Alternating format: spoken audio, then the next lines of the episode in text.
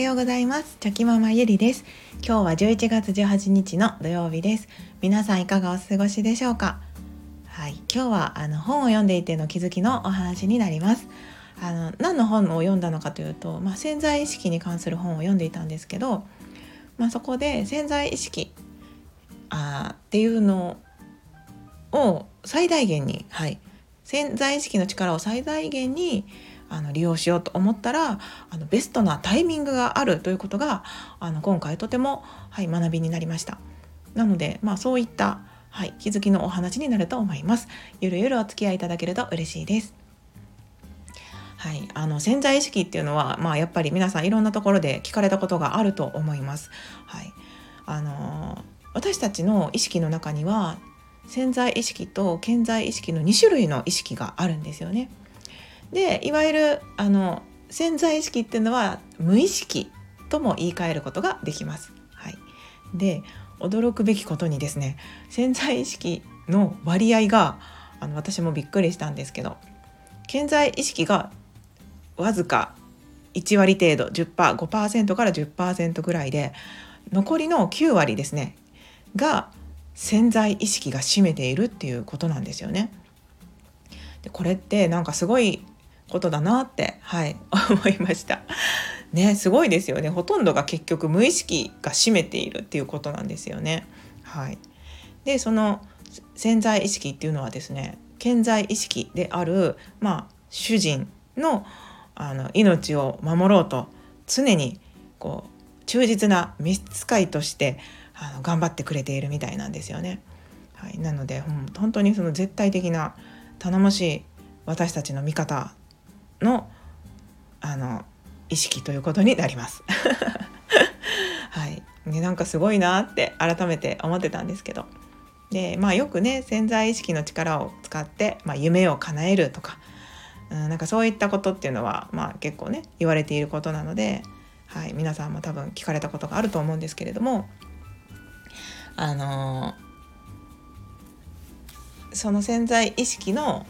力を借りる時にですね一番その潜在意識に自分の言葉やイメージがその届きやすい瞬間っていうのがあるみたいなんですね。はい、なのでまあいつでもね四六時中そうやって夢のことを考えることができたらそれはそれで素晴らしいことなんですけど、まあ、もっと良いタイミングっていうのがピンポイントでねいいタイミングっていうのがあってですね、はい、でそれがいつなのかといったらあのまずは4つ。タイミングがあるんですよね。はい、1つ目はあの食べている時です。で2つ目があの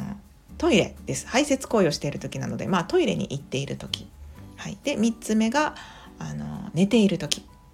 はい、で4つ目が呼吸を整えている時みたいなんですね。であのその中でも最も、はい、最も壁がなくなる瞬間というのはあのえーと、寝ている瞬間寝ている時みたいです。はい、なんでかって言ったらあの潜在意識っていうのはその主人であるね健在意識とか、まあ、とにかく私たちのあの命をこう守ってくれるために存在していますのでこう寝ている時っていうのは健在意識がですねあ健在意識も眠ってしまうみたいなんですね。はい、あのつまりけん寝ている時は健在意識も眠っているわけで潜在意識がフル回転フル活動をして私たちを守ってくれているみたいなんです。なので一番その壁がなくなっている瞬間でもあるそうなんですね、はい、でもまあ寝ている時っていうのはあの健在意識が働い眠っていますのではい、あの夢をね言葉にしようと思ってもできないですしイメージしようと思ってもできないですよね寝ちゃっているので。なのでまああの一番いいのがその寝ている時の呼吸っていうのがあるんですけどそれはつまり腹式呼吸なんですよね。でその腹式呼吸をあのあえて自分でしている時っていうのが先ほど言った4番目の呼吸を整えている時になるんです。はい、なので意識的に呼吸を整えるつまり腹式呼吸をしている時っていうのはうんあの潜在意識と健在意識の壁がなくなるなくなりやすいタイミングっていうことが言えるそうです。はい、でまあなんで呼吸なのかって言ったらこれもまたさっきの命を守ってくれているっていうところにつながっていてあの息を止めるとですねやっぱり死にますよね私たちは。なので潜在意識っていうのはものすごくこう敏感にそれを察知してですねたとえ意識的に呼吸を、まあ、止めていたとしてもですね潜在意識の力がすごくこう発揮されている瞬間でもあるみたいなんですね。なんかその守らなきゃっていう感じで潜在意識がわーっとこう、まあ、イメージですけどわーっと出てきてくれている瞬間でもあるみたいなんですね。うん、でその腹式呼吸を自分でね呼吸を整えながらしている時っていうのは、まあ、意識的になんですけどしている時っていうのはその息をね吐いて吸って止めて吐いてっていう感じですると思うんですけどつまりその意識的ではあるものの潜在意識にとっては呼吸が止まっていることになりますのでちょっとねそこで危機的状況を感じてですねなんかその 潜在意識が「わあ大変だ」って感じで、はいあのフル回転してくれているみたいなんですよね。なのでその時に壁がなくなっているのであの自分の夢とか目標とかをあのイメージしてあげたり言葉にしてあげると潜在意識にダイレクトに届きやすくなるみたいなんですね。はい、なのでその潜在意識にそれがちゃんとダイレクトに届いてくれると届くとですねあのやっぱり潜在意識っていうのはすごい力を持ってますので自分のねあの私たち自身の、まあ、体とか、まあ、心もそうかもしれないんですけどそういう方向に向かわせてくれたりあとはまあその集合的無意識って言われてるんですけどその私たちの体以外の外に関してもですねいろんなこう力を働きかけてですね、あのー、私たちに教えてくれたりするんですよね。まあ、それがまあいわゆるお告げと呼ばれるものであったりとか予知夢で言われるものであったりとかあとは突然予期せぬ出来事が急にねなんでこのタイミングでっていうようなタイミングで教えてくれたりとかなんかそういったことにもつながるみたいなんですけどまああのそういう感じで、まあ、ちょっとでもこう、まあ、夢を叶えようとしてくれたり、まあ、命を守ろうとしてくれたりしているそうなんですよね。はい、なんか、うん、なので潜在意識って改めてすごいなって 思いました。はい、でなんかうんその夢をイメージする時もこれもまたかなり大事なことなんですけどやっぱりその官僚系でイメージすることが大事と言われていてですね、はい、あの健康になりたいって健康じゃない自分がいた時にですね健康になりたいって思うんじゃなくってその健康になりたいって思っている時点で健康じゃないっていうふうにね健在意識は認識していますので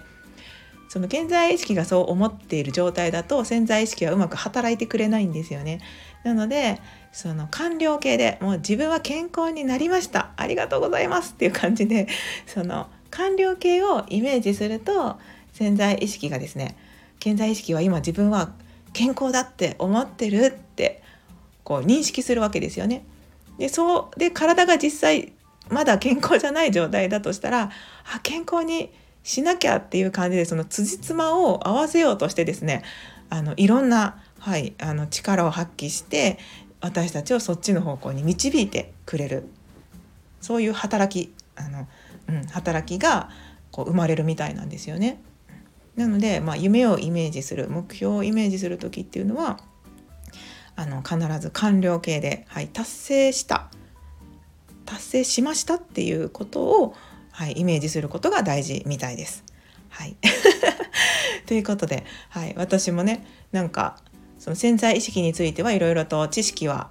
まあ浅い知識ですけどもあったんですけど今回ね本を読むことでまた違った角度から、はい、知識が増えましたので、はい、とても学びになりました。なのであのご飯を食べている時とかトイレに行っている時とかもあのそういう意味では潜在意識に届きやすいタイミングだとも言えますので、はい、あの意識してねそういうことを思ったり口に言葉にして出したりできたらいいなっていう風に感じました。でもちろんその呼吸法も大事なので、はい、そういったこともね頭に置きながら、はい、あの日常生活の中で自分の夢をね、はい、あのイメージしていけたらいいなと思いました。はい、というそんな先日の気づきのお話でした。はい。今日も最後までお聴きくださいまして本当にありがとうございました。今日もぼちぼちやっていきましょう。ではまた明日。